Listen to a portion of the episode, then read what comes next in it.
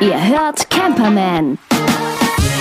Der Podcast zum Einsteigen und Aussteigen. Mit Henning und Gerd.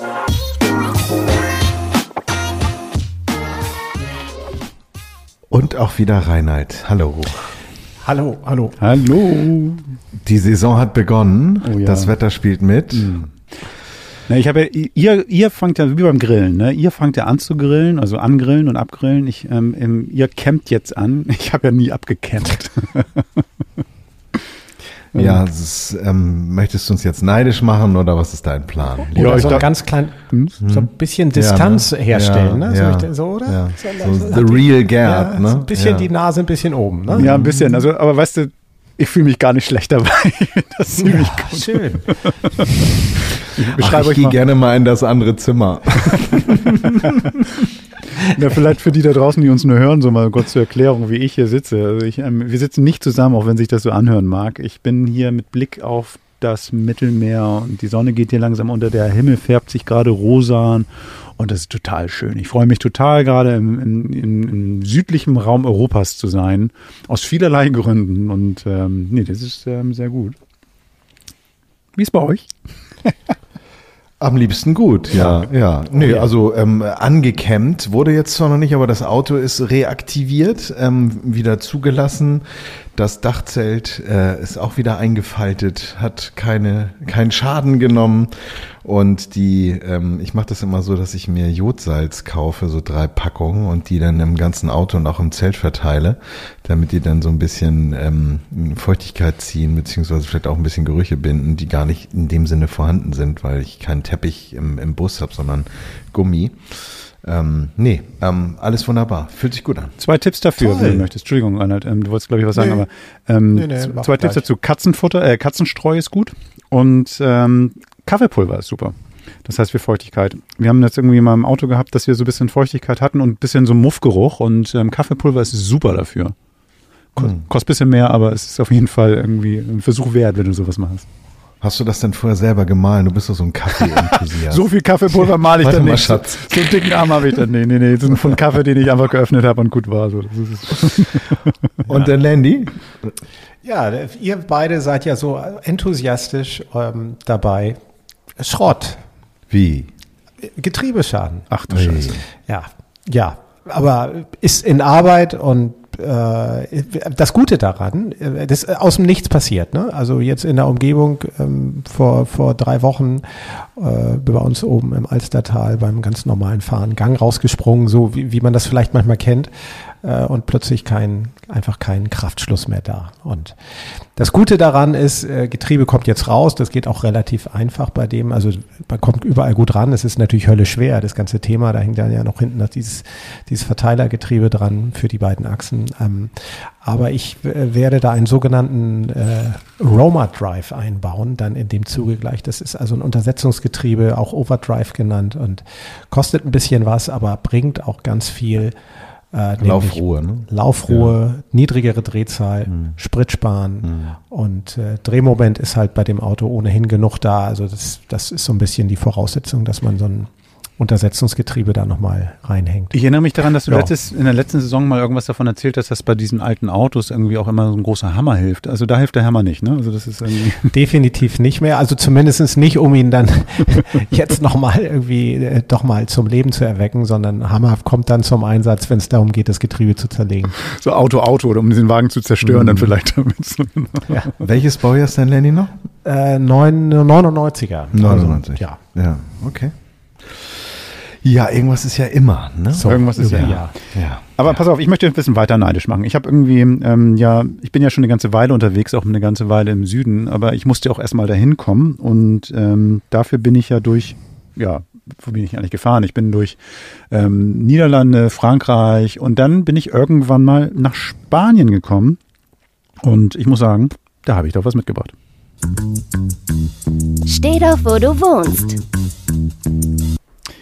Wir fahren an die ja, Nordecke von Spanien, so ein bisschen Bilbao, Santander.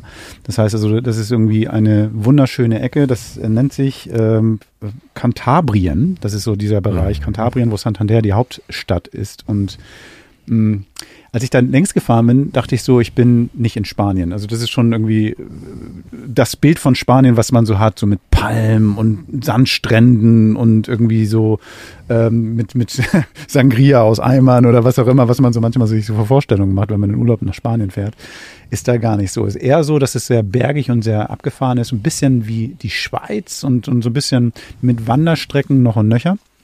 Und ich war auf dem, ähm, dort auf der Ecke bisschen unterhalb von Santander in den Bergen in, auf einem Campingplatz, der heißt Camping La Viorna. Das ist ähm, so ein, so ein Wandercampingplatz, würde ich mal sagen, weil da sehr viele Wanderer von dort aus ähm, unterwegs sind. Das ist in der, Nat, ähm, in der Nähe des kleinen Ortes ähm, Potes. Das ist so ein kleiner pittoresker Ort, so ein bisschen mittelalterlich, also ganz alte Bauwerke, schöne Brücken. Und ähm, dieser Campingplatz ist so in den Bergen gelegen. Und wenn du dann morgens aufstehst und irgendwie rausguckst, dann siehst du, wie die Berge so rot getüncht sind. Das sind so eigentlich weiße Felsen und dann wird, strahlt die Sonne die so rot an. Und dann denkst du, das ist irgendwie auf dem Dom so ein Aquarellbild von irgendwie so einem, so einem komischen Künstler, der das gemalt hat. Aber das ist dann real. Und äh, war wunder, wunderschön. Und ähm, das ist, diese Plätze sind auf Terrassen gelegt, ähm, also so angeordnet. Das heißt also, du stellst dich in so eine Reihe, hinter dir ist noch eine Reihe, aber irgendwie fünf Meter höher oder vier Meter höher. Dadurch ähm, ist ja nie ein Wagen so wirklich im Blickfeld. Ist total schön. Guckst in die Ferne und ähm, hast da wirklich einen guten Platz. Das Ding ist ähm, nicht so sonderlich groß. Ich würde mal schätzen, ich habe jetzt nicht gezählt, aber es sind so 50, 60 Plätze wohl. Ähm, aber genug Platz für jeden Einzelnen und an vielen Stellen auch so ein Baum, der dann an deinem Platz ist, so dass du die Hängematte ohne Probleme aufhängen kannst. Ähm, was mir ganz gut gefallen hat, da gibt es ein kleines Restaurant, einen kleinen Kiosk, wo man sich so mit dem Nötigsten versorgen kann. Man muss ähm, nicht unbedingt Spanisch sprechen, die sprechen da Englisch. Ähm, es gibt eine, zwei Pools, eins für Kinder, eins für Erwachsene. Man allerdings muss bitteschön dran denken, eine Badekappe tragen. Man darf mit einem Hund hin. Ähm, es gibt da Kickertische, äh, eine Bowlingbahn sogar in diesem in der Gaststätte und vor allen Dingen ganz viel Natur. Also ein fantastisches Ding. Ähm, Preis ist so ein bisschen abgefahren, weil alles kostet irgendwie in der Vorsaison 5,46 Euro. alles. Eine Person, ein Wagen, ein Zelt, 5,46 Euro. Ähm, in der Hauptsaison sind es dann 6,55 Euro oder sowas. Auch der Strom kostet dann 5 Euro. Das ist nicht so dolle. Was aber ganz geil ist, und ich war eben halt außerhalb der Saison da, ähm, dass die ist im September bis 15. Oktober, weil dann schließt der Platz. Also ich wurde ausgekehrt dort. Äh, da zahlt man mit so bestimmten Karten, ASCI-Karten oder was weiß ich, ACSI-Karten heißen die oder es gibt so ein paar andere ähm, Services. Bei mir war es, glaube ich, die ADAC-Card. Ähm, da zahlst du nur 20 Euro, tu die kompletti. Das heißt, Wagen, Frau, Hund, ich ähm, waren dann 20 Euro. Das war irgendwie eigentlich nichts dafür, dass du da so einen schönen Blick, so einen schönen Platz hattest. Badezimmer, ähm, also die sanitären Anrichtungen kosten nichts extra. Wenn du Wäsche waschen willst, gut, das hat ein bisschen was gekostet, aber ähm, alles andere, ähm, alles inkludiert. Toller Platz, geiler Blick. Und gerade wenn man so eine Tour macht, ähm, vom, vom Norden in den Süden, freut man sich über so einen schönen Platz, wo man gerne zwei, drei Tage stehen bleiben kann. Und das haben wir dann auch gemacht. Das Einzige ist, mit Günni in den Bergen unterwegs zu sein, serpentinmäßig, mit kleinen, dünnen Straßen. An der jeder Kurve kommt irgendwie ein Wagen entgegen. Das war ein bisschen komisch. Das war so ein bisschen sportlich. Fühlte mich so ein bisschen wie in Südamerika, wenn die großen LKW mit diesen großen, ähm, mit den großen Anhängern unterwegs sind. Und ich so, ai, ai, ai. Aber das hält auf jeden Fall wach. War, war, war ganz geil. Also hat mir, mhm. hat mir insgesamt total geil gefallen. Schöner Platz. Wie war es um die Jahreszeit? Ich meine, da kennt man ja auch die, also es ist ja die Atlantikküste da, mhm. ähm, ist ja auch von, von Stürmen beseelt. Mhm. Das ist ja auch die Hochsaison, wo denn da auch ähm, die ganzen Surfer einfallen. Mhm. Wie war es, was, was die, was die Herbststürme angeht? Na, haben wir nicht so mitbekommen. Es ist ja ein bisschen höher mhm. gelegen durch die Berge da und dadurch war es ein bisschen kühl, ähm, sobald die Sonne untergegangen ist. Aber tagsüber war das echt fein. Ähm, nö, also das, das Klima war noch super, aber ich ähm, hat schon seinen Grund, dass sie dann Mitte Oktober schließen.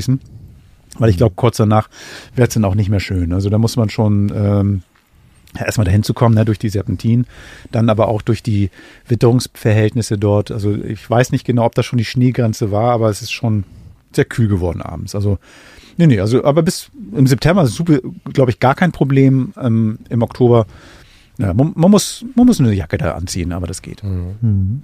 Das gilt ja sowieso, das ist, ist, ja, glaube ich, zählt zu Galizien ja auch, ne? Dieser ganze Streifen da oben. Genau, genau. Also das ist das Katabrien gehört eigentlich zu Galizien, ja genau, ja.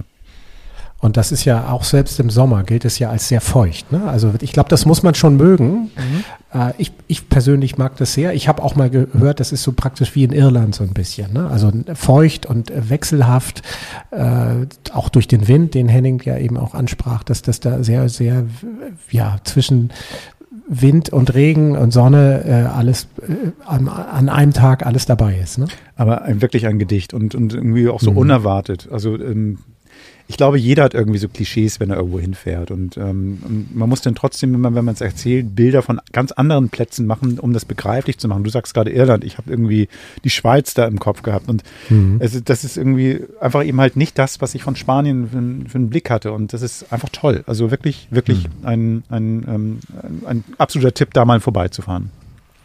Vorbeizufahren ist, glaube ich, auch ein ganz gutes Stichwort. Wenn ich jetzt die Kategorisierung vom Guide Michelin hier mal bemühen möchte, ist der eine Reise wert? Ist der ein Stopp wert oder wie viel Sterne? Also sagen wir mal so, will man da unbedingt hinfahren, wenn man dort Urlaub machen möchte oder ist das eher so ein Transfer oder ein Transitplatz? Also wenn du noch zwei Tage so als Transit benutzt, würde ich sagen, dann eher so. Also ich glaube, eine Woche oder sowas wäre mir zu viel.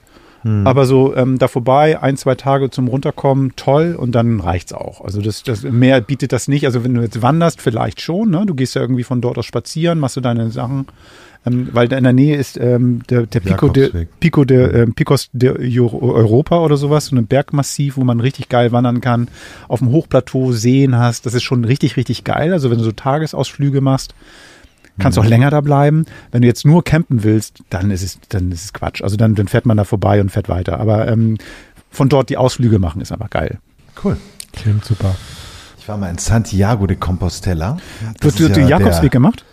Nee, nee, nee, nee, die habe ich nicht gemacht. Ich habe damals meine Freundin da besucht, die da ihr, ähm, ihr, ihr Auslandsjahr gemacht hat und habe mir dann die Stadt angeschaut und fand die, die Atmosphäre, wie Reinhard auch beschrieben hat, so schön, weil es so, ähm, ja so rau, ne? so so so so so Seeluft äh, durchblasen ist und habe das da sehr genossen. Kann ich mir also sehr gut vorstellen, dass man da keine Ahnung so eine so eine Rundreise macht und dann diesen Campingplatz vielleicht mit einbaut. Ist nicht weit um weg. Da im Grunde genommen ein oder zwei zu bleiben. Genau, mhm. genau.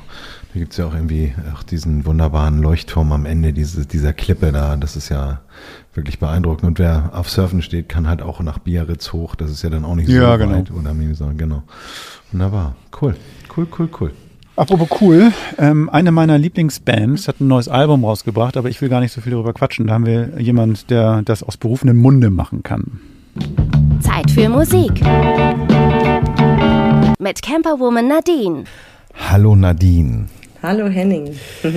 Heute haben wir ein Thema, ähm, wo man sagen würde, dass du ähm, befangen bist. Kann man das so sagen? ich bin ganz gut im Thema, könnte man ja, auch sagen. Also, ich glaube, äh, wir reden über Placebo. Die haben eine, genau. neue, eine neue Platte draußen und ähm, genau. Ich habe dich ja vor einiger Zeit kennengelernt und ähm, immer mitgekriegt, welchen Konflikt ein Musikjournalist, eine Musikjournalistin äh, in sich hat, äh, wenn man Fan ist und dann doch irgendwie objektiv und ganz sachlich berichten soll. Ja, habe ich, glaube ich, ja, aber ja, ja, ja.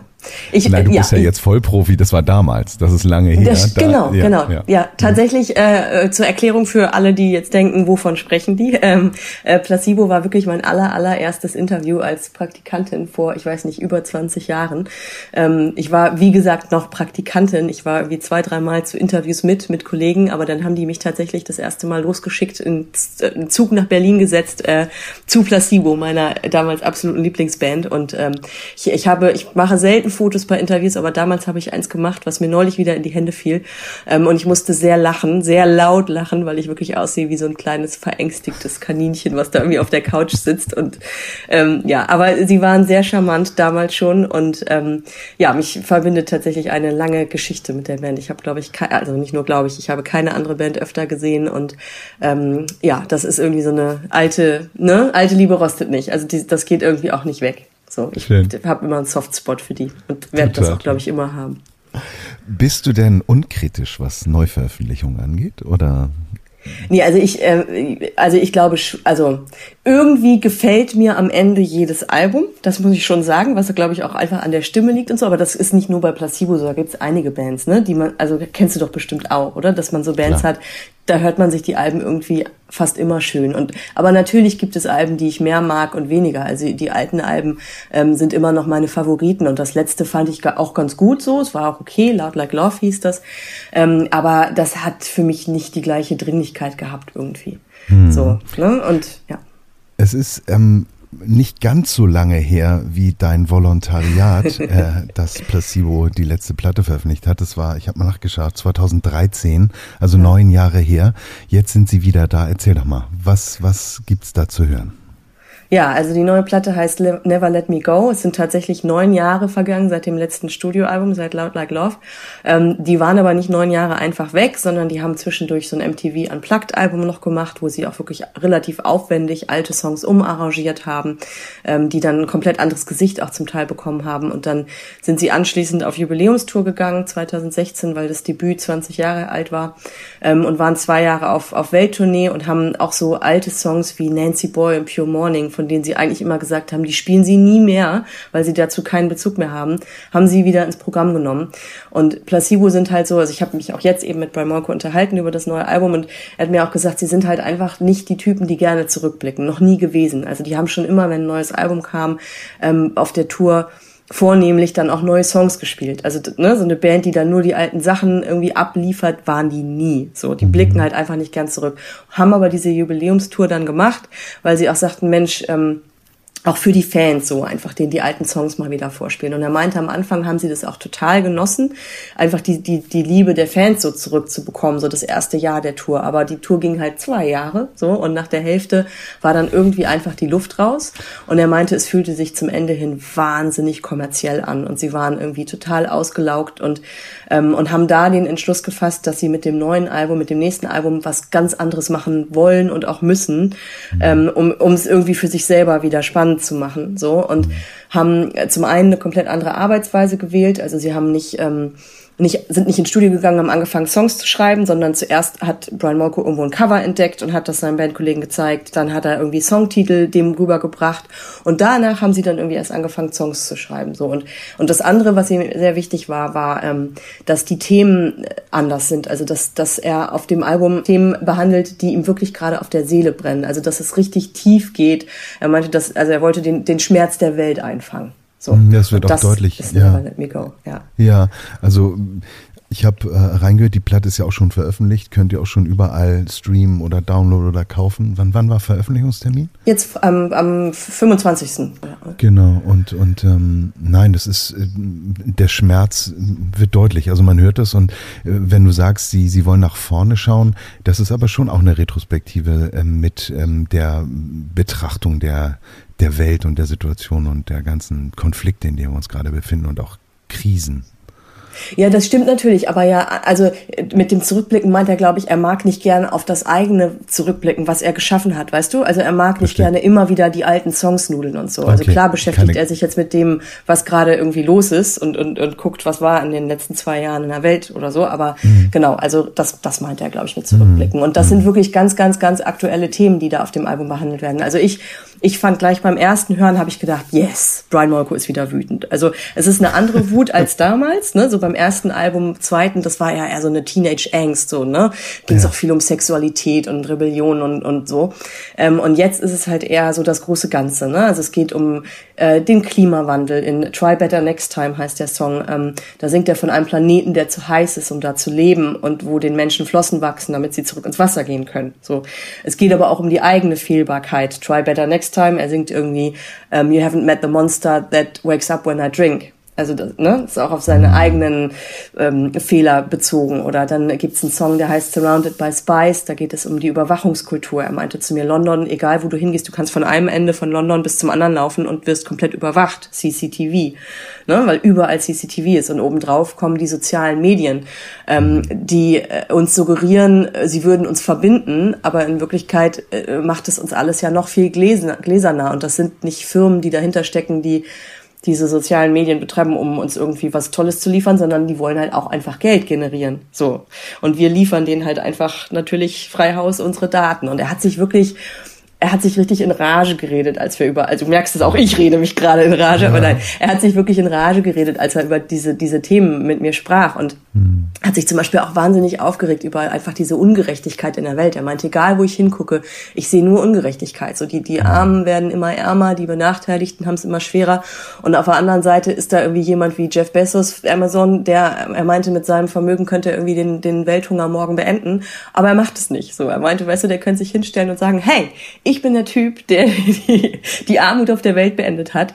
Aber er macht's nicht. Er baut sich lieber irgendwie eine Superjacht oder fliegt zum Mond ähm, und äh, oder nee zum Mars. Wo fliegt er hin? Überall Mars wahrscheinlich. Fliegt ins Weltall, genau. genau. Mhm. Und und um was zu tun, um da das Gleiche zu machen, um den nächsten mhm. Planeten zu zerstören. Also er hat sich wirklich richtig ähm, aufgeregt und und meinte zu mir, ähm, es wird mit Sicherheit Leute geben, die sagen, hey, was will denn jetzt Brian Molko mir über den Klimawandel erzählen? So, mhm. aber er sagte, das sind nicht Themen, die ich mir von der Liste ausgesucht habe, sondern das beschäftigt mich halt einfach. Und warum beschäftigt beschäftigt es ihn mehr als vor 10 oder 20 Jahren? Er meinte, sein, sein Draufgängertum hat, wurde einfach durch Mitgefühl ersetzt. So, ne? Man wird älter, mhm. man denkt mehr über solche Dinge nach und er hat auch einen Sohn, der jetzt Teenager ist, ich glaube 16 oder 17. Und er meinte, das spielt natürlich auch eine große Rolle. Ich hatte die Arroganz, hier irgendwie ein Wesen in die Welt zu setzen, was sich mit dieser Welt beschäftigen muss, was hier noch leben muss. Mhm. So. Mhm. Lässt er uns denn zurück mit Fragezeichen oder, oder hast du das Gefühl, dass er dich irgendwie auch ein bisschen äh, in den Arm nimmt wie sein, wie sein 16-jährigen Sohn? Er lässt uns schon zurück mit äh, nicht nur Fragezeichen, sondern ich würde sagen auch einer großen Portion Resignation oder Desillusion. Mhm. Ähm, es gibt aber auch Beautiful James zum Beispiel, den Song, der, der, das ist irgendwie so ein, äh, ja, da geht's um nicht heterogene Liebe, also ne, so das ist also ja ein Song für die Liebe. Also sowas gibt's auch, so kleine Momente der der Hoffnung. Aber mhm. ähm, es ist schon generell ein der, sehr desillusioniertes Album. Aber wenn man sich mal so umguckt, hat er ja auch recht. Und er meinte, wenn wir so weitermachen, also man selber kann irgendwie sich so nachhaltig verhalten, wie man möchte, wenn sich die großen Unternehmen nicht ändern, dann bringt das natürlich irgendwie wenig oder fühlt sich an wie ein Tropfen auf einen heißen Stein. Und er meinte, er meinte, äh, ich habe Klimadepression, hat er gesagt. Also das fasst es, glaube ich, ganz gut zusammen. Ja, das passt in unsere Zeit. Ne? Das ist ja, ja, nur eine Facette der Depression oder der der der ähm, Schwermütigkeit, die wir alle so ein bisschen erleben vielleicht zur mhm. Zeit. Und er nutzt die Musik, um seiner Depression Raum zu machen oder seinem seinem Frust. Ja. Genau. Und das das Album macht natürlich musikalisch trotzdem Spaß. Es ist jetzt nicht so, dass man es hört und denkt, oh Gott, es ist alles so schrecklich, mhm. Hilfe, ich mhm. will nicht mehr, ich kann nicht mehr, sondern ähm, da sind auch äh, trotzdem Upbeat-Songs, wie man sie vom Placebo kennt. Also gerade Try Better Next Time zum Beispiel ist echt so eine klassische klassische Placebo-Single. Ähm, und äh, ein kleiner Funken Hoffnung ist vielleicht auch noch das, das Albumcover. Ähm, das ist der Glass Beach in Kalifornien. Mhm. Ähm, ich weiß nicht, ob du davon schon mal gehört hast. Das, ähm, das war mal eine Mülldeponie direkt am okay. Strand, wo die Leute einfach ihren Müll abgeladen haben. Und über die Jahre hat halt, haben die Wellen und das Meer diese, diesen ganzen Müll, also vor allem das Glas, ähm, zu, zu so Meerglas verwandelt. Also das sieht halt jetzt, wenn man sich das Cover anschaut, dann sieht man es gleich. Ne? Das ist halt jetzt so ein super schöner Strand mit funkelndem bunten Glas. So die Natur hat sich quasi da einfach das zurückgeholt, so von uns Menschen. Und da sagt er eben auch, das Bild hat er gesehen und das hat ihn direkt so angesprochen, ähm, weil weil es eben zeigt, so egal egal was wir Menschen machen, so die die ne die die Natur siegt so. Die Natur siegt und holt sich alles zurück und irgendwann haben genau. wir Flossen und ähm, schwimmen im, im Meer, damit wir diese Temperatur aushalten. Ich hoffe nicht, dass es soweit kommt. ich hoffe auch. Ähm, Dystopien ähm, genug oder Dystopie aus.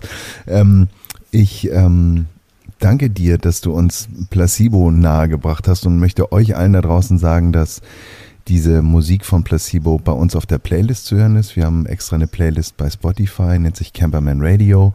Da werden wir immer die Musikstücke ähm, oder auch Auszüge aus den neuen Platten ähm, für euch ähm, reinladen so dass ihr gar nicht lange suchen müsst. Ähm, und ja, gibt's ja sonst auch überall zu streamen. Ich glaube, ne, wir brauchen jetzt nicht mehr auf den Plattenladen verweisen, sondern Placebo jetzt 25. März draußen alle mal anhören. Und ja, Nadine, dann ähm, viel, viel äh, Freude jetzt im Frühling und wir hören uns nächste Woche und mal schauen, was du dann wieder für uns dabei hast. Ja, danke dir. Die Jungs wollen doch nur campen. Ich finde die ja schon geil, ne? Also ich muss ehrlich sagen, ich habe die schon ein paar Mal live gesehen. Äh, Placebo ist schon, ist schon geil. Ich finde, ich finde den Sänger, also mich fasziniert. Also das ist diese Ausstrahlung dieser Band, die ist einfach sau cool. Also mhm. kommt für mich so rüber. Und ich kenne ja nun Nadine auch schon einige Jahre und ich weiß auch, dass sie halt Hardcore-Fan ist. Und das so, ich finde es immer so schön, wenn sie die dann auch trifft oder mit ihnen sprechen kann. Mhm. Und dann ähm, stelle ich mir so den Fan und den die Musikjournalistin vor. Und, und das unter einen Hut zu kriegen, ist, glaube ich, nicht immer ganz einfach. Ach, ich glaube, manchmal darf man auch einfach Fan sein und irgendwie so ein bisschen schwelgen. Das ist schon okay. ja, klar. Kommt immer darauf an, wer denn das Interview abnimmt. Ne? Also für wen du es denn schreibst. Ja, ja. Nee, ach, The Nadine, ja, unsere Musikexpertin, wunderbar. Ähm, ich äh, möchte jetzt mal ein ganz ernstes Thema anschneiden. Oh. Und zwar ähm, das Thema, ähm, wo man mit einem Wohnmobil eigentlich parken darf. Oh, jetzt müssen wir ganz stark sein. Genau. Das heißt, ähm, wir alle kennen das. Also ich sag mal so, es gibt ja das, den Caravan, also das Gespann und es gibt dann diverse ähm, Wohnmobil-Varianten, aber die ja auch in unterschiedlichen Größen und vor allen Dingen auch in unterschiedlichen äh, Gewichtsklassen. Und ähm, für alle die, die jetzt neu einsteigen in das Thema Wohnmobil, ähm, habe ich mal ein paar Infos zusammengetragen, worauf man dabei achten sollte, nämlich wo man sein Wohnmobil parken darf. Mein kleiner Schwenk aus meiner Geschichte. Ich habe, bevor ich meinen ähm, Bulli ähm, mir gekauft und aufgebaut habe, einen Alkoven gefahren und zwar ein Hymer Eriba ähm, Camp der ähm, knapp unter sieben Meter war und eben diesen klassischen Alkovenaufbau. Es fehlte einem nichts. Das war total gemütlich. Das Ding hatte noch so einen alten Aufbau. Ähm, es war allerdings so, dass wenn ich den hier in Hamburg geparkt habe, ähm, äh, ist dann hier und da auch zu sehr unfreundlichen Zetteln unter dem Scheibenwischer kam. Äh, als dann irgendwie gesagt wurde, wenn das Ding dann eine Woche steht, äh, haben sich dann Anwohner beschwert, dass sie immer auf dieses hässliche Auto gucken müssen. Ich war ein bisschen beleidigt, aber ich konnte es auch ein bisschen verstehen, weil das ist schon viel Auto und wenn das dann womöglich noch länger steht, äh, kann das sicher auch hier und da zu ein bisschen Problemen führen. Aber grundsätzlich gilt eigentlich, dass man ein, wenn man ein Wohnmobil fährt, was ähm, bis siebeneinhalb Tonnen, das ist so die Schallgrenze, an Gewicht hat, an Leergewicht hat, ähm, dann ist es so, dass die, äh, dieses Auto auf regulären Parkplätzen und eben auch am Straßenrand parken kann, wenn dort nicht explizit darauf hingewiesen wird, dass dort keine Wohnmobile stehen dürfen. Also das heißt, guckt man euren, in euren Fahrzeugschein und, und ähm, ich weiß gar nicht, welche Schlüsselnummer das jetzt ist, müsste man im Internet mal nachschauen, hat sich auch irgendwie alles verändert. Ähm, da ist es auf jeden Fall so, die siebeneinhalb Tonnen ist so ein bisschen die Grenze. Das heißt, solltet ihr euch einen riesen Brummer kaufen, habt irgendwie eine vierköpfige Familie, dann achtet ein bisschen drauf, dass ihr bei dem Gewicht ähm, dann auch in der Stadt parken könnt, in der ihr vielleicht wohnt. Ähm, das gleiche gilt für Gespanne. Ähm, äh, wenn wenn äh, ein Wohnwagenanhänger angekoppelt ist, dürfen Sie äh, ohne Zeitlimit parken, weil es wie ein Pkw ist. Und wenn er eben abge, abgekoppelt ist und dann unter zwei Tonnen ist, dann darf er zwei Wochen stehen und danach muss er weggefahren werden. So, jetzt haben wir es nochmal zusammengefasst. Also da bin ich aber mal gespannt, wo man angekoppelt ja. Parkplatz findet, ja. wo man gespannt. Also das ist sozusagen damit äh, schon mal ausgeschlossen. Also bei mir auf der Ecke halt nicht so häufig der Fall, dass man Auto mit an Wohnwagen parken kann. Also da brauchen wir schon echt Platz. Ja, das ist witzig. Ich sehe das immer, wenn ich nach Hause fahre. Da ist bei uns auf der alten Landstraße, vierspurige Ausfallstraße, mhm. mhm. da steht immer so ein Wohnwagen und der wird immer so alle, alle zwei Wochen immer so 150 Meter auseinander bewegt. Ist ein Herz im Fenster? Ist ein Herz im Fenster? Nee, nee, aber der hat so ein, er hat trotzdem äh, irgendwie hinten eine Pappe drin kleben, so nach dem Motto, bitte nicht abschleppen, dieses Auto äh, oder die, dieses Fahrzeug ist noch in Betrieb. Interessant ist, wie die Polizei feststellt, ob dieses Auto auch bewegt wurde. Die gucken sich die Markierung der ähm, Ventile an. Das heißt, wenn die Ventilstellung, keine Ahnung, 3 Uhr, 9 Uhr oder 12 Uhr ist, ähm, dann kontrollieren die das alle 14 Tage oder in gewissen Abständen. Und wenn der sich halt nicht bewegt hat, dann ähm, ist es halt ein Problem. Wobei ich habe jetzt irgendwie bei uns in Ottensen, das ist ja, wo ich mal gewohnt habe in allen Hamburg, ähm, so, so eine gute Gegend ähm, für Parken. Nämlich, ähm, ich, ich habe in so einer Straße gewohnt mit so einem Mittelstreifen, also links eine Strecke, rechts eine Strecke und dazwischen schon ein großer Parkstreifen. Und da standen in der Hochzeit gerne mal 30, 40 ähm, Wohnmobile, Vans oder was auch immer. Auch mhm. manchmal so ein, so ein Anhänger. Ähm, also obwohl das legal ist, ähm, so gern gesehen war es nicht. Und muss ich ehrlich sagen, ich kann es verstehen. Also äh, meiner stand da auch, ich kann es verstehen. Also das ist schon, ich sehe das auch in den Gruppen, wenn die Leute darüber reden, so ey, Parkplatznot und so, ein so ein Monster steht da und so. Oder ähm, so, obwohl du legal stehst, schränkt das ja auch die Sicht beim Fahren von vielen Fahrzeugen ein. Das heißt, wenn du abbiegen willst, dann ist auch mal so ein Wagen, der steht und kannst nicht dran vorbeigucken mhm. und so. Mhm. Also das ist so ein ist Thema schon, vor Ampeln. Ja, genau, genau. genau. Was, was ähm, auch interessant ist, ist, dass ähm, man stellt sich ja häufig die Frage, kann ich hier so stehen bleiben? Ist die Durchfahrt noch breit mhm. genug, die im Grunde genommen übrig bleibt? Und ähm, da gibt es auch so eine Faustregel, dass ähm, es, äh, beziehungsweise keine Faustregel, die, die Vorschrift ist, dass man zwei Meter fünfundfünfzig Breite lassen muss. Also so breit muss die Durchfahrt sein, äh, die dann allerdings auch noch mit einem Sicherheitsabstand von einem halben Meter versehen sein soll. Also drei Meter, Pi mal Daumen, sollten es sein. Und ähm, wer dann im Grunde genommen sagt, äh, ich park's ein bisschen enger, dann läuft man halt Gefahr, da vielleicht auch abgeschleppt zu werden oder ein Ticket zu kriegen. Und wer abgeschleppt wird, dann komme ich nochmal zu meinem alten Alkoven. Ähm, ja, ich bin mal abgeschleppt worden. Das hat 450 Euro gekostet.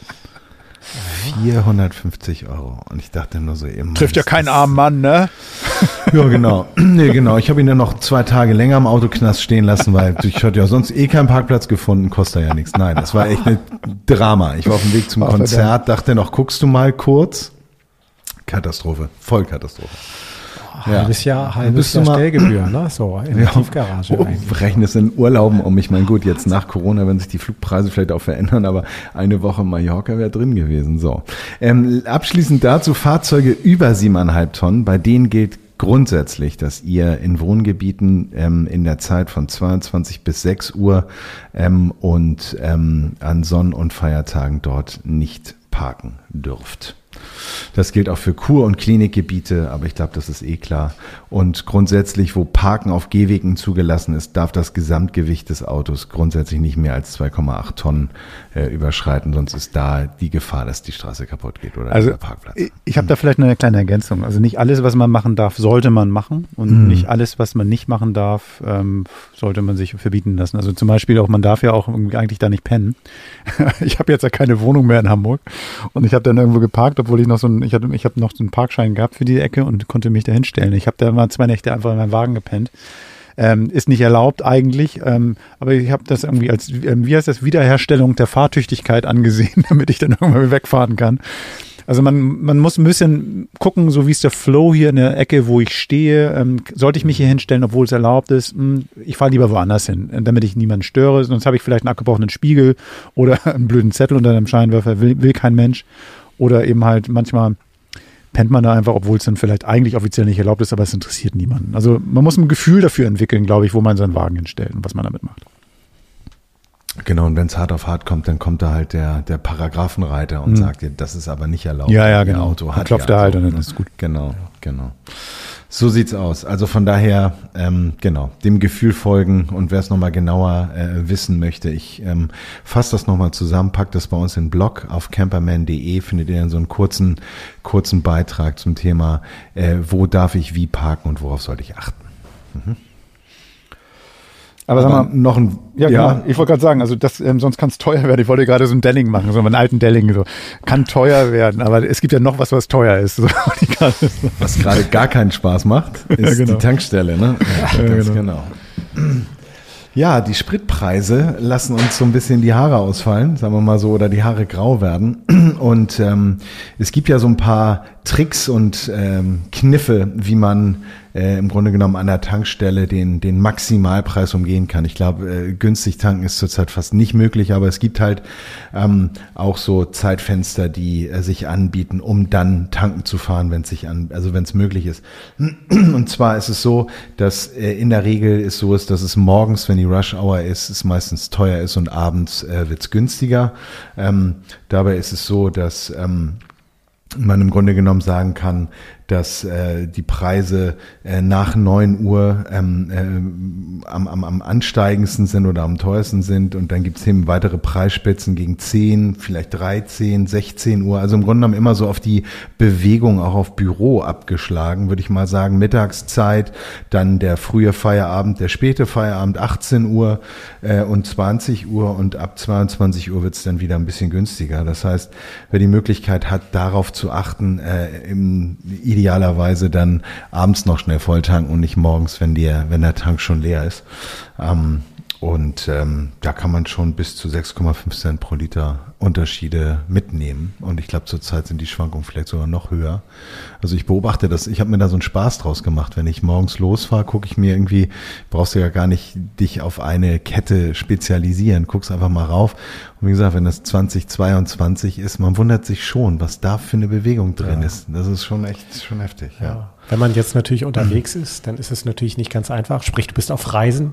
Ja und kannst nicht, du musst tanken, auch tagsüber, ja. also außer du pausierst halt zwangsweise. Ähm, auch das ist jetzt natürlich irgendwie eine Binsenweisheit, dass man da nicht an der Autobahn tankt. Macht man ja auch schon unter Normalzeiten nicht. So, da muss man, na, gibt's ja diverse Helferlein, Apps, äh, können wir auch gleich nochmal drauf eingehen. So, ne, wo lohnt es sich abzufahren? Also ich weiß zum Beispiel, wenn wir in den Süden fahren, habe ich inzwischen schon so zwei, drei, vier Tankstellen auf dem Land, die nicht weit von der Autobahn liegen, wo ich weiß, da ist es immer deutlich günstiger. Äh, also ohnehin günstiger als auch anderswo abseits der Autobahn, aber in jedem Fall günstiger als, als direkt an den Autobahnraststätten. So. Und äh, ja, dann gibt es natürlich noch so andere Kniffs so, ne, und kleine, kleine äh, Hilfestellungen, die zumindest dann helfen, aber in der Summe dann auch tatsächlich sich im Portemonnaie dann auch widerspiegeln. Also bei mir ist zum Beispiel ganz klar, dass ich irgendwie, wenn ich, ähm, wenn ich, wenn ich, wenn ich langsamer fahre, also ich habe ja diesen, diesen Oldtimer und ähm, der kann theoretisch 110 fahren, aber dann höre ich die Euro-Stücke, wie sie hinten rausfallen, also wirklich. Und wenn ich so meine 90 fahre, dann ähm, ist alles gut. Also dann muss ich halt tuckern, aber ich verbrauche weniger und komme ein Stück weiter. So, das ist schon ganz, ganz in Ordnung. Also für mich macht das irgendwie auch dann diese 10 oder 20 km/h machen für mich auch keinen Unterschied. Ich komme immer als Letzter ins Ziel. Also das ist dann auch egal. Und, ähm, ja, aber so viel später am Ende ja auch nicht. Ja, das also, stimmt das merke schon. ich auch. Ne? Du das bist manchmal, schon. du hältst zwischendurch mal an und dann bist du 30 Kilometer weiter und siehst einen LKW und denkst, ach, guck mal, den habe ich doch von einer ja. Stunde überholt und der ist jetzt schon hier. Ja, und Stichwort LKW ist gerade mit sowas, was, wenn du sagst, so mit 80, 90 unterwegs, das ist zwar echt extrem ermüdend, aber das kann auch mal eine Zeit lang auch funktionieren, sich in Windschatten vom LKW zu hängen. Absolut. Das ist ja witzig, ne? Also das mache ich so gerne, auch gerade wenn ich jetzt irgendwie die, über die Alpen ähm, bretter, brettere äh, mit, meinem, mit meinem Wagen. miep, miep. genau, immer, immer schön in den LKW klemmen und so, und dann das funktioniert eigentlich ganz gut. Und dieser Windschatten ähm, ich weiß nicht, ob der was bringt, gefühlt bringt das was und das ist schon auf jeden Fall ganz gut, ja. Ja. Ähm, Nutzt einer von euch Sprit-Apps? Habt ihr sowas bei euch? Ähm, ich habe sie eine Weile kurzem, benutzt. Ja. Ich habe sie eine mhm. Weile benutzt. Ähm, teilweise ist es ja so, dass die ähm, ähm, einige Services, so was weiß ich, wenn du dich navigieren lässt, der ja auch dann irgendwie das bisschen inkludiert haben. Aber ähm, tatsächlich, es gibt ganz, das ist ja vielleicht für die meisten nichts Neues, aber es gibt irgendwie zwei, drei Apps, die man guten Gewissens empfehlen kann. Und das mache ich mal. Das ist einmal vom ADAC, die haben eine Spritpreis-App, die ziemlich gut ist, ziemlich auf dem aktuellen Stand ist und ähm, das lohnt sich tatsächlich mal, was du gerade sagtest, Reinhard, ne, wenn man unterwegs ist, wenn man nicht die Tankstellen kennt, trotzdem, sagen wir, ich habe jetzt noch ein Vierteltank voll, ich guck mal, was ist in der Nähe, ähm, vielleicht wo fahre ich ab? Oder auch schon in Vorbereitung, dass ich sage so, Mensch, was macht denn der Tankpreis gerade so, ich will morgen in Urlaub fahren, lohnt es sich jetzt vielleicht nochmal zu tanken? Ja, lohnt sich, ich brauchte nicht loszufahren mit dem Fahrrad, um die, die Schilder anzugucken, ich kann das über die App machen. Also die ADC-Spritpreis-App gibt es als iOS oder also für die iPhones dieser Welt oder für Android-Geräte. Ähm, dann gibt es clevertanken.de. Das ist irgendwie eine App, die habe ich jetzt noch nicht ausprobiert, aber ich sehe, dass 26.000 Leute die positiv bewertet haben. Das hat eine fast 5-Sterne-Bewertung. Und ähm, die nächste ist mehr tanken. Das ist mit die bestbewerteste App. 31.000 positive Bewertungen. Also ladet euch irgendwie eine App runter, falls ihr irgendwie nicht wie Reinhard irgendwie die besten Tankstellen in Richtung Süden kennt, sondern irgendwie ein bisschen mehr wissen wollt und, und die Unterschiede sind wirklich manchmal gravierend. Ich habe jetzt hier in, in, auf Sardinien zwar keine App benutzt, aber bin vorbeigefahren. Tankstellen sind 300 Meter auseinander und ähm, inzwischen ist es ja schon wirklich krass, wenn du jetzt Diesel tankst wie ich, ähm, dass das erstmal sowieso so teuer ist und diese beiden Tankstellen einen Preisunterschied von 15 Cent. Und da dachte ich so, das ist schon geil. Also das fand ich schon ja. spektakulär geil. Aber mit der App bräuchte ich nicht hin und her fahren. Nee, das stimmt, das stimmt. Ähm, aber es gibt ja noch weitere Möglichkeiten. Also sagen wir mal so, abgesehen von dem clever tanken oder schlau tanken, ähm, den, den Spritverbrauch jetzt auf Strecken auch zu reduzieren. Ich kenne das von meinem Auto.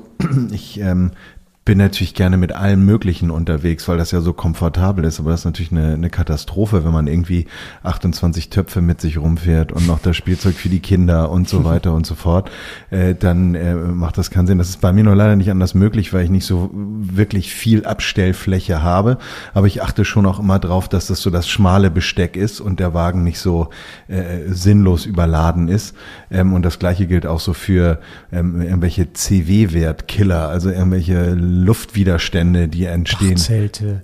Dachzelt ist in der Tat so, aber das ist ja nun notwendig. Aber Ja. wenn man keine Ahnung, Gepäckträger drauf hat, wenn man das Wochenende ähm, oder bald wieder in den Urlaub fährt und die Fahrräder mit transportiert und den nicht runternimmt, das sind auch so Verwirbelungen, die natürlich auch ähm, kosten und auch Luftdruck der Reifen. Nicht, ja, Kleinigkeit, marginal. aber in der Mhm. Summe ja, das ist genau gutes Stichwort. Ja. Reifendruck sollte man ohnehin immer prüfen. Ähm, es ist erstens gut für einen Reifenverschleiß, ist auch Geld. Also ohne jetzt hier den absoluten Sparfuchs raushängen zu lassen, aber so Dinge, die eigentlich nicht wehtun, die selbstverständlich sind, Reifendruck mal 0,2 Bar erhöhen gegenüber dem eigentlichen Sollwert. Das bringt schon eine Menge, hat eigentlich keine Sicherheitseinbußen. Ich fahre ohnehin immer mit, mit 0,2, 0,3 Bar mehr bei allen Autos. Also jetzt nicht nur beim Camper, sondern auch beim Alltagsauto. Ähm, Gewichtsersparnis, du sagst es selber, man muss gucken, einiges kann man gar nicht weglassen. So, natürlich die große Werkzeugkiste, muss man die immer mitschleppen. Wenn ich jetzt nach St. Peter fahre, dann brauche ich keine Werkzeugkiste. Das ist was anderes, als wenn ich jetzt in groß, ne, als wenn ich nach Sardinien fahre, wie du, Gerd. so, ne, da würde ich auch, das wäre fahrlässig, ohne Werkzeugkiste zu fahren. Sein ganzes Fahrverhalten vielleicht auch mal umstellen. So, wenn du eine Anhängekupplung hast, Radanhänger, also ein Radgepäckträger oder ein, ein Paulchen hinten mit den Rädern dran, kann man sagen, ich park sowieso dann außerhalb der Stadt und fahre mit dem Fahrrad in die Stadt, die ich dann besuchen will. Also das kann ja auch total spannend sein und das sind so in der Summe nachher so Mechanismen, die dann sich auch tatsächlich mal im Portemonnaie widerspiegeln. Und eben halt auch die um, der Umwelt nicht unbedingt ähm, abträglich sind. Ne? Das darf man Das auch nicht vergessen. Das ist ja nicht nur die Kohle, sondern es ist ja auch so, was man rausbläst aus dem Auspuff und, und, ähm, und, und die Rohstoffe, die man verbraucht und so. Ich finde, also generell, ähm, der Preis ist das eine, aber ich glaube, ähm, campen oder mit dem Wagen unterwegs sein ist eh teuer. Und ob das jetzt irgendwie auf einer normalen Strecke nach St. Peter vielleicht ein Fünfer oder Zehner mehr kostet oder sowas, das wird jetzt nicht so das Dramatische sein. Also die Berufsfahrer, das ist ein ganz anderes Thema. Aber wenn, wenn wir jetzt irgendwie auch ein bisschen auf die Umwelt noch ein bisschen Rücksicht nehmen wollen, finde ich das sowieso ganz gut, glaube ich. Ja. Also, wie man so schön sagt, kann auch eine Chance drin liegen äh, in, in solchen Geschichten. Und äh, vielleicht ein letzter Hinweis, und das habe ich neulich gemerkt, wir waren im Skiurlaub und sind durch äh, Österreich gefahren.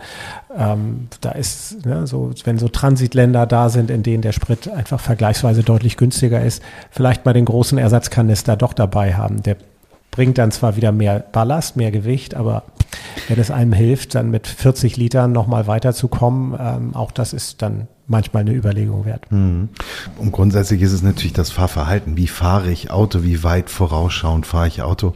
Ich glaube, das ähm, äh, hängt auch mal ein bisschen von dem, von dem Zeitfenster ab, in dem man sich bewegt. Manchmal hat man es ja sehr eilig und dann geht's gar nicht anders. Aber ähm, ich glaube, niedrigtourig fahren, so unter 3000. Frühes Hochschalten. Äh, frühes Hochschalten. Segeln. Genau, segeln, vor allen Dingen äh, vorausschauend fahren, sich dem, dem Verkehrsfluss anpassen und wenig bremsen und beschleunigen, ähm, macht dann auch noch einen Unterschied. Aber ich glaube, das kommt mit der Zeit Autofahren dann automatisch, dass man Entspannt ja auch extrem. Ja. Also ich meine, gerade wenn du dann reist, also eben Camping, Camper als Reisemobil, äh, das, ich merke das mehr und mehr, wie das entspannt, wenn du einfach einen Gasfuß einfach mal ein bisschen runternimmst. So. Ich weiß, wie man noch mehr ähm, Geld beim Campen sparen kann. Also auch, äh, man fährt gar nicht mit dem Auto, sondern äh, gar nicht mit dem Camper oder mit dem Anhänger, sondern man geht zelten.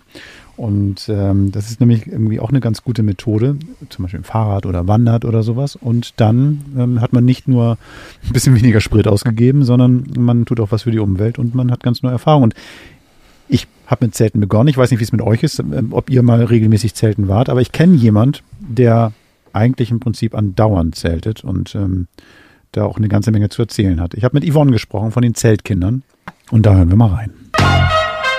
Interview der Woche. Hallo Yvonne, toll, dass du Zeit hast, bei Camperman ein bisschen dabei zu sein. Und ähm, ich bin sehr froh, dass ähm, wir eine Frau im Camperman haben. Das zeigt nämlich, wir haben Bock darauf, irgendwie möglichst breit zu denken. Das Bild trifft nicht nur die Person, sondern auch die Art des Campens. Denn wir reden mit dir übers Zelten. Hallo Yvonne, herzlich willkommen. Hallo Gerd. Also ja, eigentlich hätte das jetzt auch mein Satz sein können. Also ich bedanke mich. A, dass, also das, okay, die Frau hätte ich nicht gesagt. Aber das mit den Zelten, dass ihr da jetzt ähm, das Thema Zelten im Podcast dabei haben wollt, finde ich super. Und dann auch noch die Familienorientierung mit Kindern. Also ich freue mich total dabei zu sein. Ich glaube, man kann nicht früh genug anfangen, über das Zelten zu reden, denn ähm, meine erste Camping-Erfahrung war das Zelt. Ich bin auch ein Zeltkind, also darum finde ich den Namen auch so toll. Ich hatte damals, kennst du das Yps-Heft? Hast du das schon mal früher gesehen als Kind? Nein, muss ich passen. Das Hätten wir uns absprechen sollen, hätte ich jetzt eine andere. das ist so ein Kindermagazin gewesen, wo dann jedes Mal in jeder Ausgabe so ein kleines ähm, Geschenk dabei war, so ein Gimmick. Mhm. Und ähm, da war immer eine Ausgabe mit einem Zelt dabei. Und heute würde ich sagen, das ist ein Müllsack mit zwei offenen Enden, aber für mich war es ein Zelt und die Welt, das konnte man dann zwischen zwei Bäume spannen. Und da, dann habe ich dann eine Nacht im Garten geschlafen. Fand ich großartig. Und seitdem war ich hooked. Also von da, Zelten ist für mich irgendwie komplett in meiner DNA. Und darum war, war ich total begeistert, als ich gesehen habe, was du so machst. Und also was mir aufgefallen ist, natürlich, was du gerade sagst, dieses familienorientierte Camping ist bei dir ja ganz oben. Wie kamst du dazu? Also ich schätze mal, weil du eine Familie hast, aber und weil du gerne zeltest. So einfach könnte es sein. Aber erzähl doch mal, wie, wie ist deine Genese?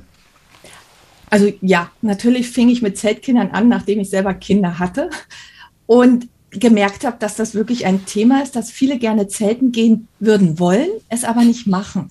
Und ähm, zum Anfang dachte ich, was ist es und wieso? Und ähm, aber da komme ich gleich noch dazu. Wichtig ist natürlich, die Liebe zum Zelten ist auch bei mir auch von Anfang an. Also immer draußen gewesen, wie du auch im Garten angefangen, äh, irgendwo mal als Kind. Und ähm, dann waren wir mit meinen Eltern als Teenagern auf Sylt zelten in den Dünen. Oh. Das war für mich auch noch so ein Schlüsselmoment. Ähm, ich wollte eigentlich um die Welt, so als Backpacker und Hostels. Und dann habe ich irgendwie gedacht, warum eigentlich ähm, nicht auch noch das Zelt im Backpack drin haben? Und dann fing ich halt an, immer auch das Zelt mitzunehmen. Und ähm, und bin gereist und habe überall eben diese Familien gesehen, dachte, boah, du kannst auch noch mit Zelt und Familie und Welt entdecken. Und war dann ähm, in Irland und Neuseeland viel zelten. Und ähm, ja, und dann war das für mich klar, also egal was ist, also mit den Kindern wird es weitergemacht. Hm. Und ja, dann kamen irgendwann die Kinder und ähm, lange Rede, kurzer Sinn, ja, die mussten mit. Erstmal auch im Garten und geguckt, ob sie es mitmachen.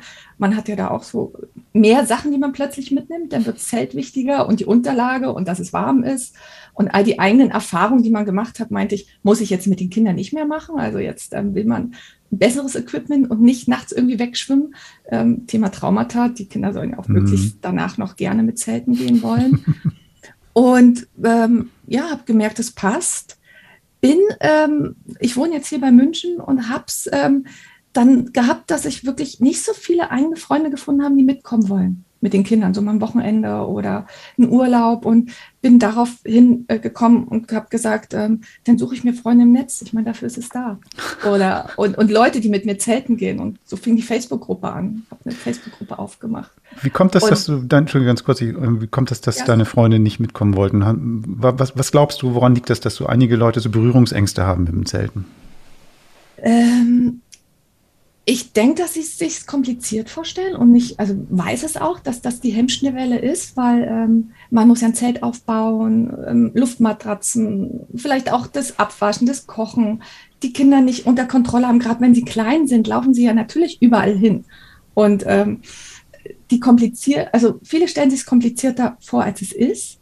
Ähm, die Bequemheit, also ja ich glaube, manche wollen im Urlaub sich einfach auch bedienen lassen und mhm. verwöhnen lassen, was ja sich beim Zelten auch nicht ausschließt. Viele haben vielleicht auch noch diese alten, schweren Baumwollzelte im, im Kopf. Ich meine, ja. heutzutage ist es auch bequemer geworden.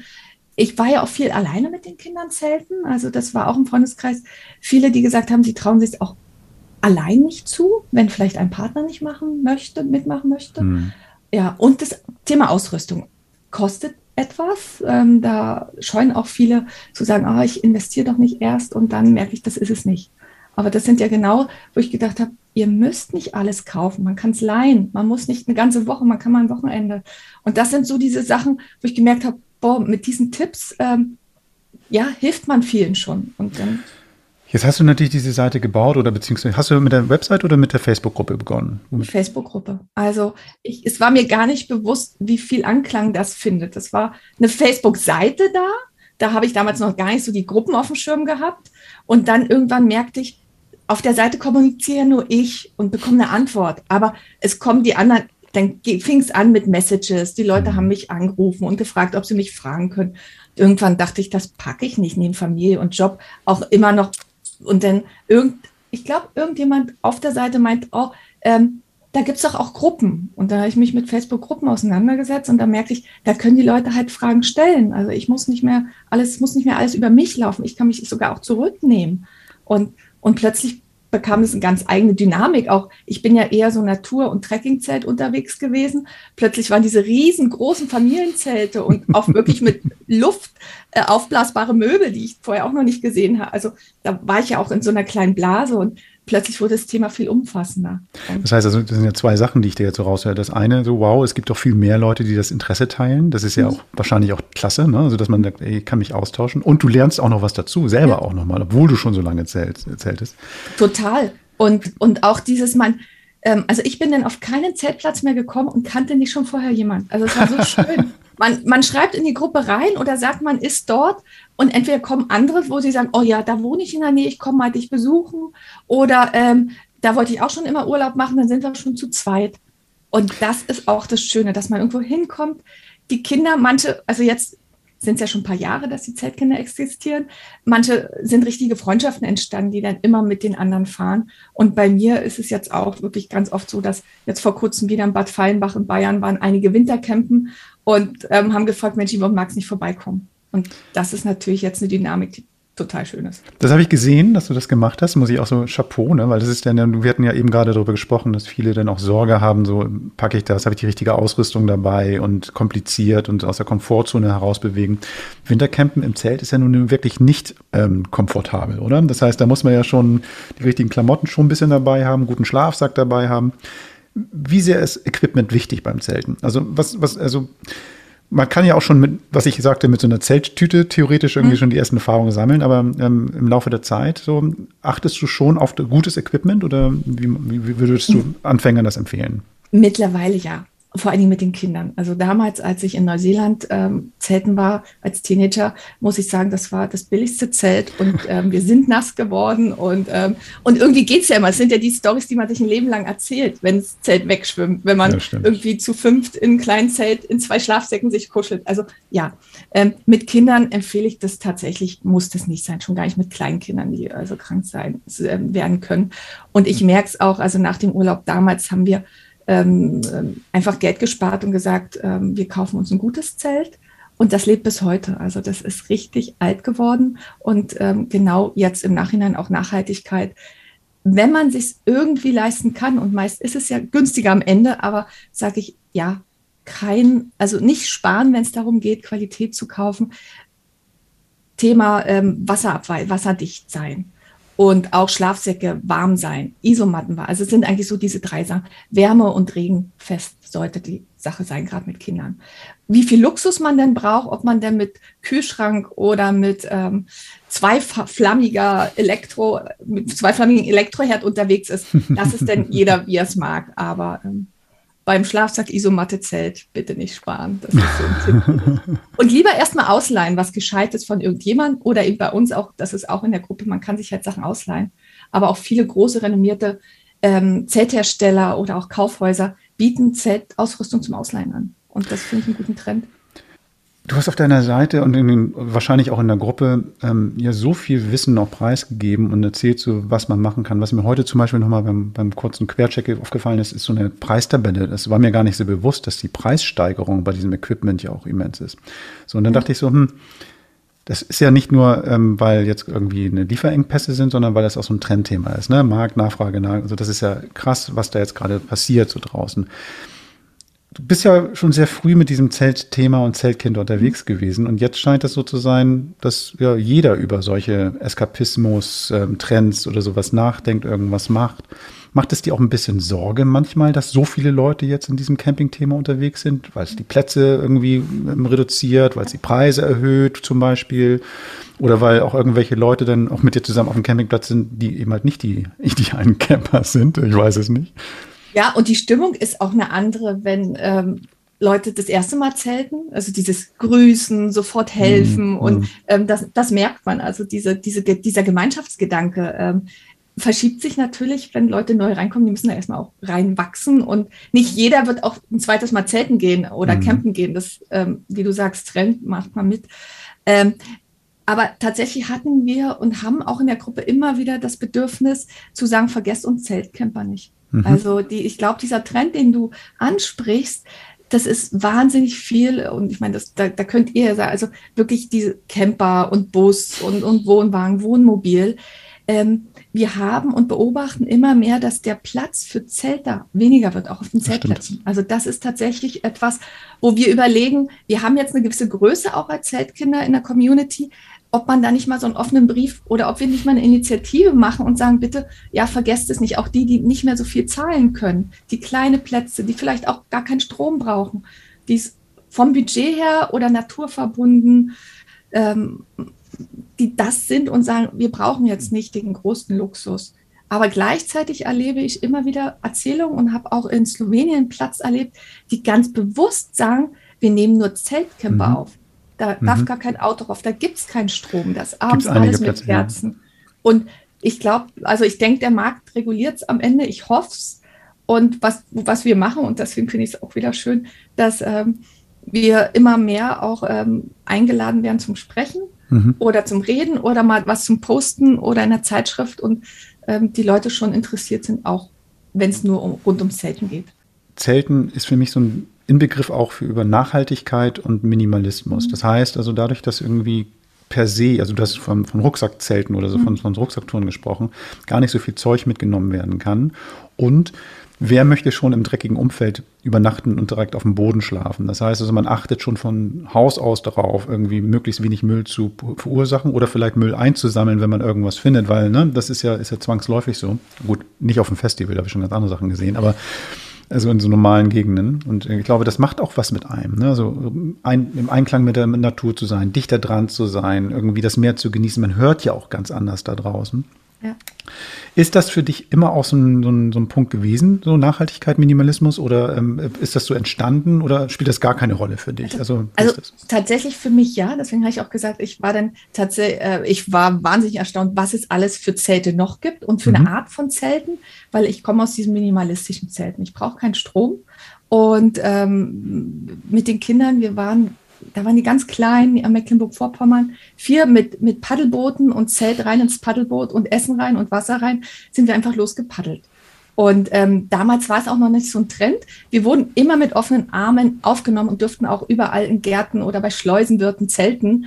Ähm, das war wahnsinnig toll. Und das Wichtigste war äh, für uns im Endeffekt halbwegs ein gerader Untergrund, Wasser und, und eben diesen Platz zum Schlafen. Also da, da, da wurde der ganze Tag so auf das Elementare ähm, runtergeschraubt und wir waren zwei, drei Tage manchmal ganz alleine. Und für mich toll, die Kinder haben es geliebt, gerade als sie klein waren, jetzt mhm. als Teenager, äh, WLAN ist da schon wichtiger geworden. Also, aber ja, also ich finde es wichtig und dann auch zu zeigen, Seife, passt auf, äh, am besten gar nicht vielleicht benutzen im Wald. Und, mhm. und die Sachen, wenn wir irgendwo hingehen, nichts hinterlassen, Löcher buddeln, wenn wir unser mhm. Geschäft machen. Und also da so ein bisschen die Kinder auch zu erziehen.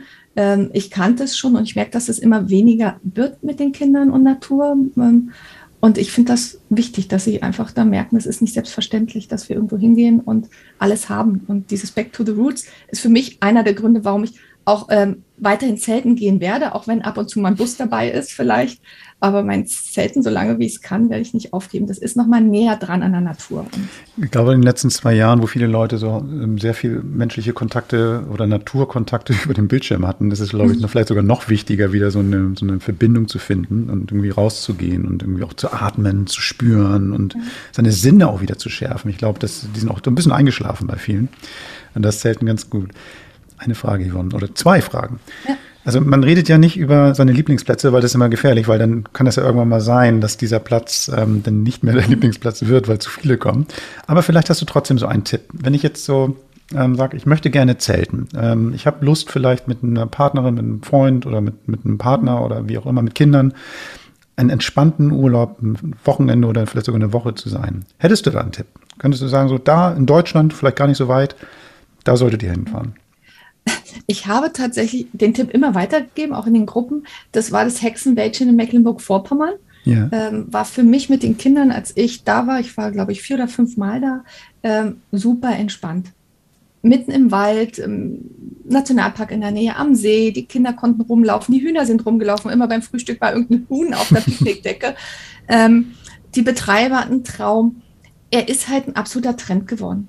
Und ähm, was ich jetzt gehört habe ähm, von Leuten, dass sie eben sagen, boah, der ist im Sommer so voll, ja. da ist nichts mehr mit entspannt. Hm. Ähm, da als Bayer haben, also ich bin jetzt kein Bayer, aber ich lebe jetzt in Bayern und ähm, kann ich antizyklisch hinfahren und bin Anfang September da, wo die Ferien überall weg sind. Also vielleicht der Tipp auch vielleicht ein bisschen antizyklisch fahren, in einem Bundesland fahren, wo gerade nicht Urlaub ist, ähm, könnte sein. Ähm, ich glaube, in der Nebensaison ist der immer noch ein Traum. In der Hauptsaison muss man überlegen, ob man diese Fülle möchte an Menschen. Und ähm, ähm, aber es gibt immer wieder kleine Perlen. Österreich jetzt, ähm, da waren wir auf dem Zeltplatz und ähm, am Weichsee.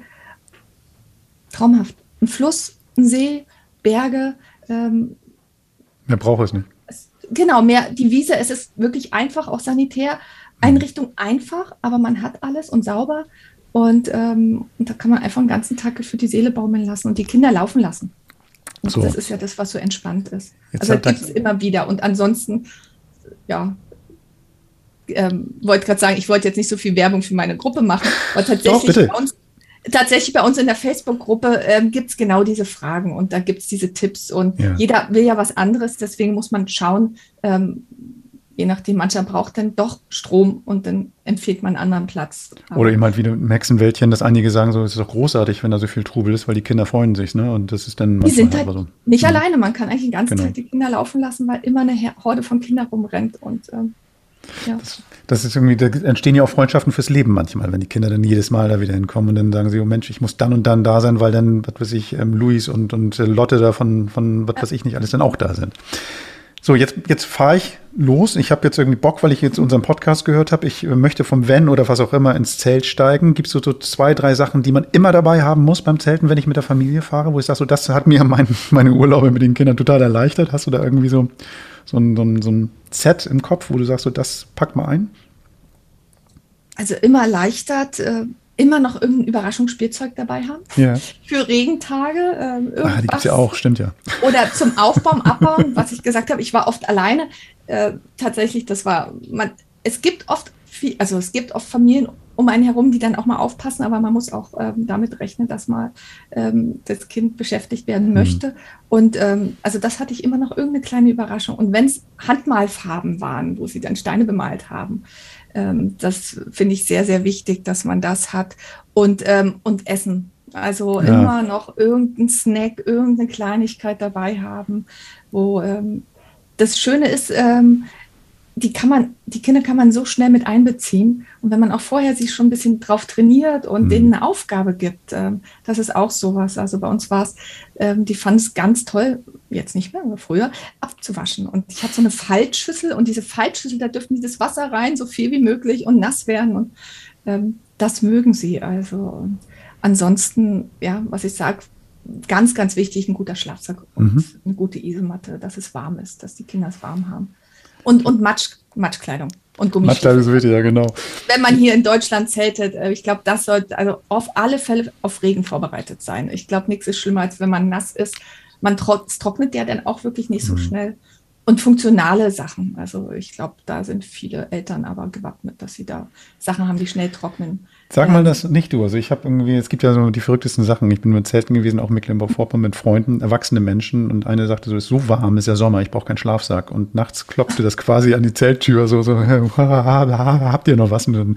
Das heißt also, man kann auch Fehler machen, wenn man erwachsen ist. Das geht ganz schnell. Steht da halt. Ja, ja. Also tatsächlich hat mir vor kurzem wieder, gab es eine Story Mützen. Also hm. wo sie sagen, da wurde es im Sommer dann so kalt und sie hatten keine Mützen. Ja. Und gerade nachts äh, meint sie auch, ähm, dann sind sie Mützen kaufen gegangen, weil Kinder. Ja. Ich bin jetzt komischerweise, ich war jetzt früher nie ein Fan davon, aber jetzt ein großer ähm, von Kopftaschenlampen. Also das ist für mich auch so bei solchen Outdoor-Geschichten extrem wichtig. Sternlampe. Ja, ja, genau.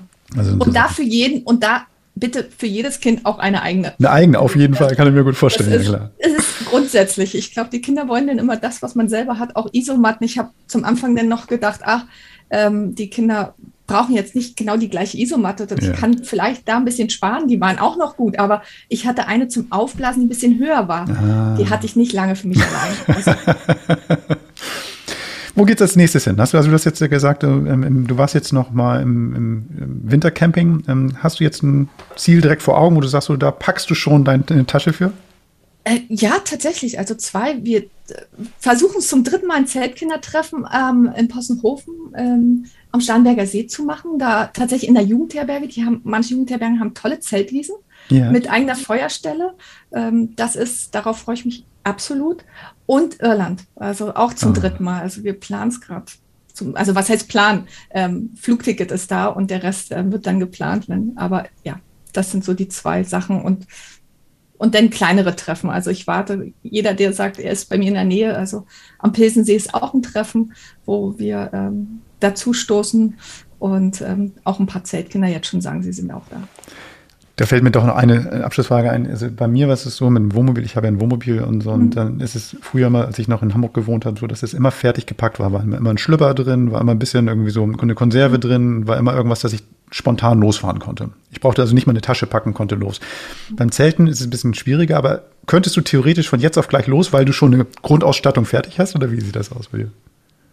Also da bin ich wahrscheinlich anders, was heißt anders? Also eine Packliste haben wir. Das ist auch ein Tipp, den ich jedem mitgebe. Nehmt eine Packliste und das ist super schön, wenn die Kinder dann auch abhaken. Manch, uns meine haben irgendwann mal eine gemalt, also die Sachen dann auch noch gemalt schön. haken. Ähm, also Packliste und es gibt wahnsinnig viele, die genau diese Kisten im Keller haben, was du gerade, mhm. die wirklich sagen, sie können sofort.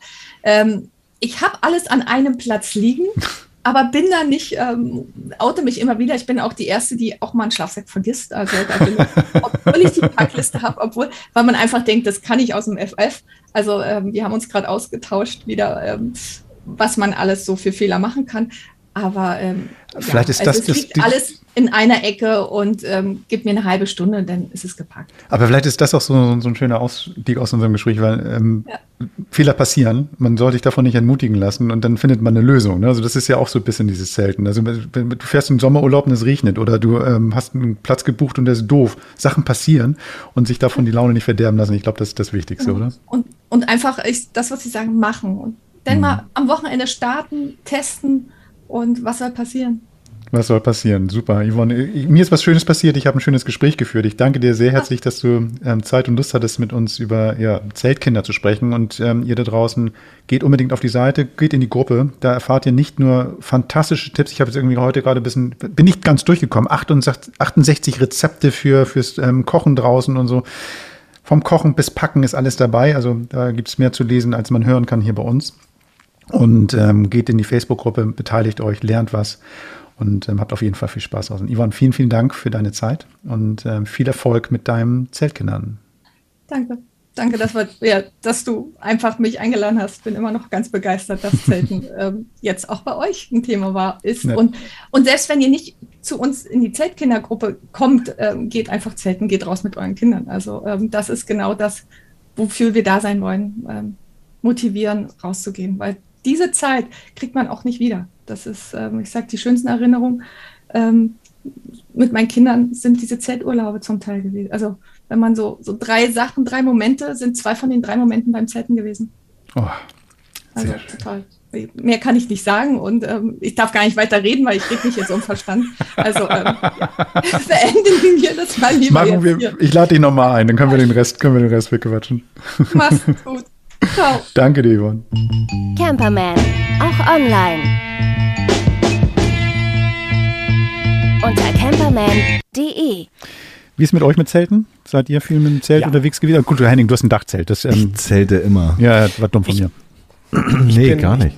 Ich bin mit Zelten sozusagen genau wie du, Gerd. Ich konnte zelten, bevor ich laufen konnte. Ich konnte den Globetrotter-Katalog auswendig und bin mit Marken wie Saleva und VD oder VD oder wie sie ausgesprochen werden groß geworden. Ich bin auch so ein Zelter gewesen, so ein, so ein ja. Und, äh, ich bin ja noch groß geworden, als gerade die Iglo-Zelte überhaupt erfunden wurden. Also die kamen da ja und dann gab's diese Gestänge, die waren dann irgendwie nicht aus Fiberglas, sondern noch aus Aluminium und die hat man dann verbogen und das war irgendwie noch nicht so richtig ausgereift. Heute diese Quechua von, von, von Decathlon hinschmeißen und dann nie wieder zusammenbauen können. Herrlich. Also ich ähm, finde auch anhand äh, deines Interviews, Gerd, und auch des Themas, wie differenziert dieses Camp Thema eigentlich ist. Es gibt das Glamping, es gibt das Zelten, es gibt, keine Ahnung, die Leute, die, keine Ahnung, den, den, den Wassersport oder was auch immer für einen Sport, Mountainbiken betreiben und eigentlich äh, ihr, ihr, ihr, ihr ganzes Studio mit sich rumfahren oder ihre Werkstatt. Dann gibt es die Familien, die, ähm, keine Ahnung, Alkoven fahren, wo hinten noch ein Doppelstockbett drin ist, was man eigentlich in einem Laubenpieper erwartet. Also ist herrlich. Und darum, ähm, ich finde dieses Zelten so schön, weil für mich ist es so, wenn ich in Urlaub fahre, als ich das letzte Mal in Dänemark war, ähm, anders. Ich fange mal von vorne an. Wenn wir in Deutschland unterwegs sind, ist, glaube ich, das motorisierte Campen schon sehr, sehr verbreitet.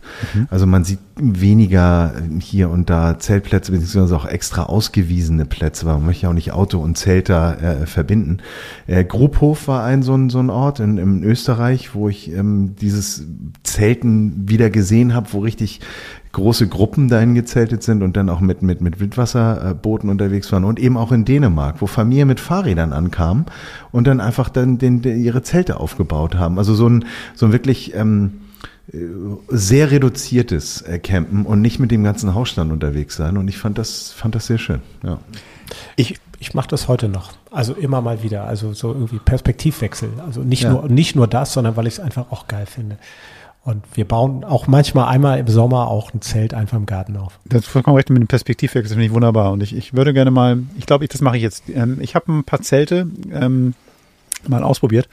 Und ich stelle, glaube ich, in einer der nächsten Folgen einfach mal ein paar Zelte vor. So, so Sachen, die dann irgendwie, ja, erklär mal, erklär doch mal so ein bisschen, was, worauf man achten soll beim Kaufen und so. Das mache ich mal demnächst, weil ich glaube, das ist schon eine ganz geile Sache. Vor allen Dingen, wenn mein Wagen mal nicht da ist und ich möchte trotzdem campen und nicht nur auf einem Festival oder sowas, ist ein Zelt einfach eine perfekte Alternative, wenn man richtig ausgestattet ist. Und ich sag mal, was man dafür braucht. Das mache ich demnächst mal. Finde ich gut. Ich, geh- ich gehe noch weiter. Im Grunde genommen ist das Zelt mein ständiger Begleiter, was mein Bulli angeht. Und wenn ich Mhm. äh, jetzt auf dem Campingplatz, keine Ahnung, in Südfrankreich bin, dann habe ich ein Zelt dabei und da packe ich mein ganzes Gerödel rein. Ja, dann habe ich Platz. Da habe ich Platz. Also es ist ähm, und das das ist ist immer dabei. Also auf Reisen. Um Sprit zu sparen natürlich nicht die ganze Zeit, sondern nur auf Reisen. Geil. Wunderbar. So, dann, dann werde ich mal sagen, dann, dann werde ich jetzt vielleicht mal in mein Zelt oder in meine Koje steigen. Ähm, ich glaube, wir haben schon ja, genug erzählt, oder? Was meint ihr? Ja, wir können ja nächste Woche weiter erzählen. Ach, Ich freue mich schon auf den Zeltvergleich. Ich hätte da auch, und ich habe da auch noch einen Petto, den bewahre ich mir bis dahin auf. Ich freue mich jetzt schon diebisch. Ja. Super. Wenn ihr uns als Podcast oder als Podcast gehört habt, kommen wir immer donnerstags mit dem Camperman. Und ähm, wer uns jetzt im Radio hört, jeden Sonntag auf DPD Drivers Radio zwischen 17 und 19 Uhr. Bis nächste Woche. Stark. Wir hören uns. Tschüss. Machen wir. Ciao. Ciao. Danke. Das war Camperman. Seid auch nächstes Mal wieder dabei.